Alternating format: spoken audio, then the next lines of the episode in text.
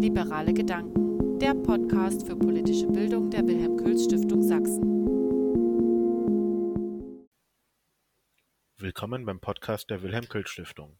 Heute haben wir Professor Dr. Amro, Professor an der TU Bergakademie Freiberg eingeladen, um unsere Fragen zur umstrittenen Gasförderungsmethode des Frackings zu beantworten. Wir freuen uns auf den Austausch mit Ihnen und über jeden neuen Abonnenten unseres YouTube-Kanals. Professor Amro, danke, dass Sie heute dabei sind. Fracking ist ein lang vor sich hin schwelendes Thema, das erst vor kurzem wieder an enormer Bedeutung für Deutschland gewann und mediales Interesse erhielt. Aber was genau ist denn Fracking und was sind die Unterschiede zur konventionellen Gasförderung? Äh, ja, vielen Dank für die Einladung. Äh, unter hydraulischem Aufbrechen, das ist das äh, Fracking, versteht man das Öffnen äh, oder die Bildung neuer Klüfte mittels äh, hydraulisch induzierten äh, Druck. Das heißt, man muss einen hohen Druck von Obertage bis zur Gasschicht mittels Fragflüssigkeit übertragen. Und mit Hilfe dieser, dieses Druckes oder dieser hydraulisch, äh, hydraulisch induzierten Drucks äh, kann man dann die Risse äh, bilden in der, in der Gasschicht. Können Sie noch darauf eingehen, inwiefern die Unterschiede zur konventionellen Gasförderung sich darstellen und wieso das Fracking in Deutschland so kritisch angesehen wird im Gegensatz zur konventionellen Gasförderung? Ja, richtig. Ich meine, in den konventionellen äh, Erdgaslagerstätten äh, ist Fracking nicht unbedingt notwendig. Äh, die Fracking ist in, in konventionellen Lagerstätten ist äh, notwendig erst, wenn die Produktion unwirtschaftlich äh, wird. Das heißt, das Gas zum Beispiel oder das Öl äh, fließt von der Formation bis zur Bohrung und von der Bohrung bis zur Oberfläche. Allerdings äh, vielleicht nicht wirtschaftlich, dann muss man äh, die Formation sozusagen stimulieren und das äh, passiert mit der Fragbehandlungstechnik. In, in inkonventionellen Lagerstätten muss man frecken, weil das Gas oder das Öl unfließfähig ist. Und äh, in Deutschland haben wir leider, äh, wir haben ja nicht in unkonventionellen Lagerstätten nicht gefreckt, aber äh, die Meinung der Politik oder die, die Meinung der Gesellschaft hat sich leider durch die Nachrichten aus den USA gebildet. Äh, dort gab es äh, besonders am Anfang äh, bei der Anwendung dieses Verfahrens äh, ich würde sagen, Nachlässigkeiten oder Missstände, äh, die bei uns hier gar nicht passiert wären. Äh, die Richtlinien bei uns hier sind anders als in den USA oder in anderen Ländern. Und da entstand die Meinung der Politik und deswegen war der, das Verfahren dann oder wurde das Verfahren leider hier in Deutschland verboten. Also die Risiken, die aus den USA bekannt sind, beispielsweise, dass Chemikalien oder Gas in das Grundwasser eintreten oder Ökosysteme belastet werden, die sehen Sie gar nicht in Deutschland aufgrund der stärkeren Reglementierung und stärkerer Vorsichtsmaßnahmen? Genau, das sehe ich nicht, weil, wie gesagt, die Richtlinien und die Umweltauflagen, die sind äh, hier sehr streng. Die zählen übrigens als äh, strengsten äh, weltweit und die solche äh, Risiken würden bei uns hier äh, nicht entstehen, wenn man den Frag nach diesen Richtlinien äh, plant. Ja. Sollte man nicht in der Lage sein, diese Risiken zu verhindern, dann darf man nicht fracken. Das heißt, die Genehmigung fürs Frag wird nicht erteilt. Also vorausgesetzt, es gibt keine Komplikation bei der Förderung. Könnten Sie kurz darauf eingehen, wie denn die CO2-Bilanz beim Fracking aussieht, vor allem im Vergleich mit der konventionellen Gasförderung? Ja, das ist auch eine gute Frage. Beim Fracking ist, äh, ich meine, das Verfahren, beim Verfahren äh, Fracking an sich äh, ist klar, der CO2-Ausstoß ist, äh, ist natürlich höher. Aber, jetzt kommt es, aber Fracking an sich hat dazu geführt, dass die CO2-Emissionen äh, oder die Luftverschmutzung im Allgemeinen äh, durch, den, äh, durch den Ersatz äh, von äh, Kohle als Energieträger stark reduziert.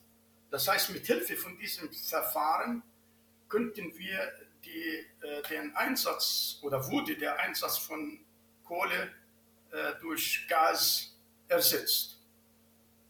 Nun ist Fracking ja Thema geworden seit Beginn des Kriegs in der Ukraine und auch da die Bundesregierung bis Ende 2024 eine vollständige und vor allem dauerhafte Loslösung von russischen Gaslieferungen anstrebt. Sie sehen Fracking als, also als eine realistische Überbrückungsmethode an? Ja, ich sehe das Verfahren als eine äh, potenzielle äh, Brückungstechnologie. Äh, wir können leider die Abhängigkeit oder unsere Abhängigkeit von Gasimporten nicht äh, total äh, decken oder so ähnliches, sondern wir können die Abhängigkeit nur reduzieren. Und ich sage, mit diesem Verfahren können wir die Abhängigkeit vielleicht um 20 Prozent reduzieren. Warum ich 20 Prozent sage? Weil wir in Deutschland diese 20 Prozent äh, äh, aus eigenen Lagerstätten vor zwölf Jahren produzieren könnten. Das heißt, die Infrastruktur ist da, die Erfahrung ist auch da. Dann kann man oder können wir 20 äh, Prozent decken und der Rest muss man natürlich aus dem Ausland weiterhin importieren. Sie sprachen gerade die Infrastruktur an. Angenommen, die Bundesregierung erlaubt von heute auf morgen das Fracking an allen möglichen Standorten brauchen wir ja die ausgebildeten Fachkräfte und interessierte Unternehmen, die sich dem Ganzen annehmen. Sie sagen also, wir haben diese Fachkräfte und Unternehmen in Deutschland oder wären wir auch auf das Ausland angewiesen?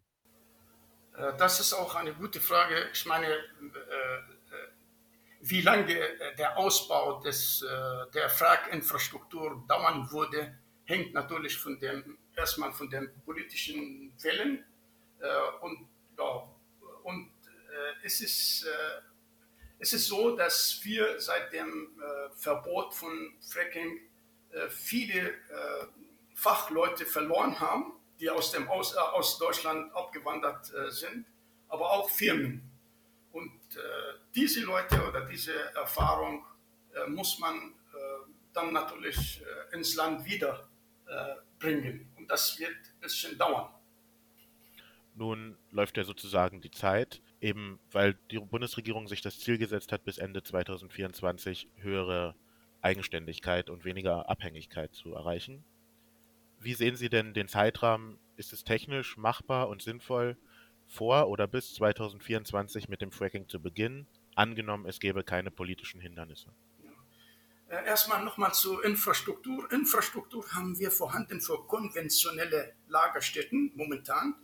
Äh, das kommt dann äh, später darauf an, wo man das unkonventionelle Gas, das heißt Schiefergas, aus welchen Regionen oder Gebieten produzieren soll. Ne, wir haben ja mehrere Gebiete hier in Deutschland, die Schiefergas beinhalten. Und dafür braucht man eventuell doch weitere Infrastruktur. Ähm, zu der Frage über die Zeit bis 2024, wenn die Genehmigung für Fracking erteilt äh, werden sollte. Das heißt, wenn das, äh, wenn das Verbot ähm, aufgehoben wird, äh, dann beginnt man natürlich mit Erkundungsbohrungen erstmal. Diese Erkundungsbohrungen, wenn die erfolgreich verlaufen, dann kann man auch aus den Erkundungsbohrungen Gas produzieren. Das heißt, die Produktion kann mit der ersten Bohrung beginnen. Ja, das ist das sagen wir dann zwei Jahre oder drei Jahre braucht man für. Und dann geht es weiter. Dann wird die nächste Bohrung kommen dann die, und die weiteren Bohrungen folgen. Und somit kann man die Produktion immer wieder durch die erhöhte Anzahl von Bohrungen erhöhen. Ja? Und da braucht man sieben Jahre, braucht man, äh, oder fünf bis sieben Jahre braucht man mindestens, um die 20 Prozent zu erreichen. Das heißt, äh, die Produktion, wie gesagt, kann sofort beginnen bei der ersten Bohrung. Und das ist auch wichtig für uns, um mal die, die Ergiebigkeit jeder Bohrung zu bewerten.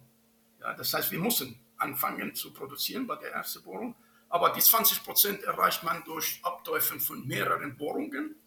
Äh, und das kann dauern. Also Ihrer Einschätzung nach wäre die höchste Skalierung, die möglich ist, die vorhin angesprochenen 20 Prozent des Energiebedarfs. Genau, genau. 20 Prozent denke ich, ist, ist eine, äh, eine nachvollziehbare Zahl, äh, die wir erreichen können. Aber das geht dann über die Zeit, nicht äh, abrupt von heute auf morgen, sondern äh, wie gesagt, das, äh, da braucht es fünf bis sieben Jahre, äh, bis wir diese Menge an Gas produzieren können. 20 Prozent, das macht so ungefähr, ungefähr 20 Milliarden Kubikmeter pro Jahr. Ein anderes Bedenken sind noch Hindernisse wie beispielsweise die hohe Bevölkerungsdichte in Deutschland, Schutzgebiete und eventuell andere Probleme der Infrastruktur. Sie sehen aber, dass es in Deutschland genügend Bohrflächen gibt und was wären denn für Maßnahmen notwendig, dass diese Bohrflächen auch genutzt werden können? Ob dann nicht beispielsweise Schutzgebiete oder Ortschaften weichen müssten? Ich sage zum Beispiel mm, auch in meiner Vorlesung äh, im Rahmen dieser, dieses Verfahrens, äh, sage ich, in Umweltschutzgebieten darf, dürfen wir eigentlich nicht fricken. Äh, und äh, die Fläche, die man für eine, äh, für eine Bohrung äh, braucht, die ist äh, minimal. Die ist, ist, kleine Fläche, kleiner als äh, Fußballplatz, würde ich mal sagen. Und diese, diese Fläche kann man auch für mehrere Bohrungen nutzen. Das heißt, man kann aus einem kleinen Gebiet oder kleine Fläche kann man dann mehrere Bohrungen abteufeln, die dann in verschiedene Richtungen innerhalb der Lagerstätte verlaufen können. Ja, das ist die Technologie, die sogenannte horizontale Bohrtechnologie oder äh, multilaterale äh, Technologie. Äh, das heißt, wir brauchen eigentlich keine große Fläche, aber wie gesagt, in, in Umweltschutzgebieten äh, soll man das lieber vermeiden. Die Oberflächennutzung ist beim Fracking also relativ gering. Ist sehr gering, ja. Man kann das nicht mit äh, Tagebau äh, vergleichen es ist sehr, sehr begrenzt. Neben den infrastrukturellen und politischen Problemen bzw. Hindernissen für das Fracking gibt es ja auch in der Gesellschaft Ablehnung. Was wäre denn aus Ihrer Sicht notwendig, um Fracking in der Gesellschaft als akzeptable Alternative zu etablieren?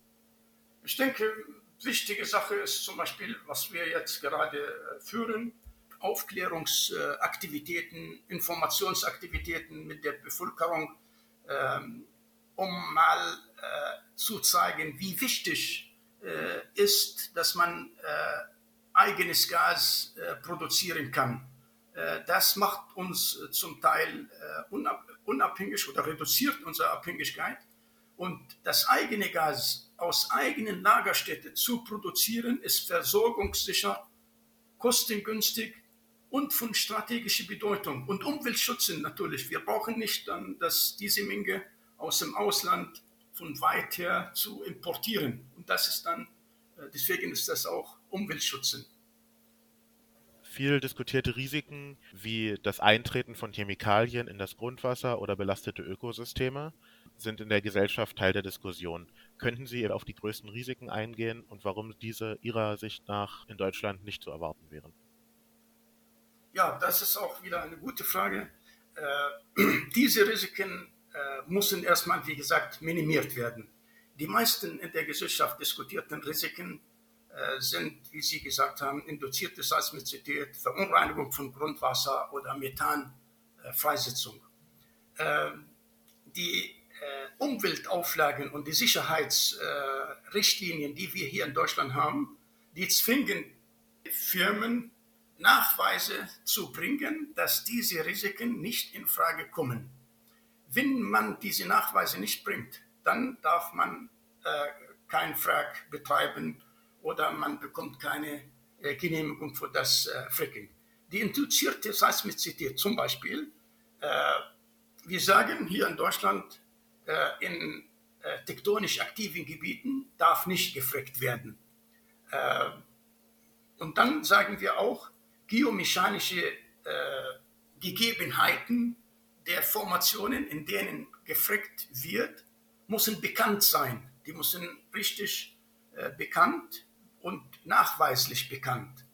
Äh, die Verunreinigung wird natürlich äh, oder muss natürlich Verunreinigung von Grund- und Oberflächenwasser äh, muss natürlich ausgeschlossen werden, indem man eine bestimmte Tiefe als Grenze setzt. Das heißt, hier in Deutschland zum Beispiel, wir dürfen bis 1000 Meter dürfen wir nicht frecken.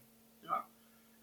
und die Bohrung, die Bohrung, das ist der Kanal praktisch zwischen der Oberfläche und der Gasschicht, ist mehrfach mit Stahlrohren ausgebaut und äh, die ist äh, drucksicher und dicht. Äh, das heißt, äh, von der Bohrung aus durfte keine, äh, keine undichte Stellen oder keine Flüssigkeiten in das Grundwasser äh, fließen. Und dann kommt das dritte Risiko, das war die Methanfreisetzung. die Methanfreisetzung muss auf jeden Fall ausgeschlossen werden. das ist auch nicht im Interesse der, der, der, der Betreiber, weil Methan heißt das, äh, dass man dann den Lagerstätteninhalt äh, verliert. Und hier muss das auch ebenfalls nachweislich äh, verhindert werden.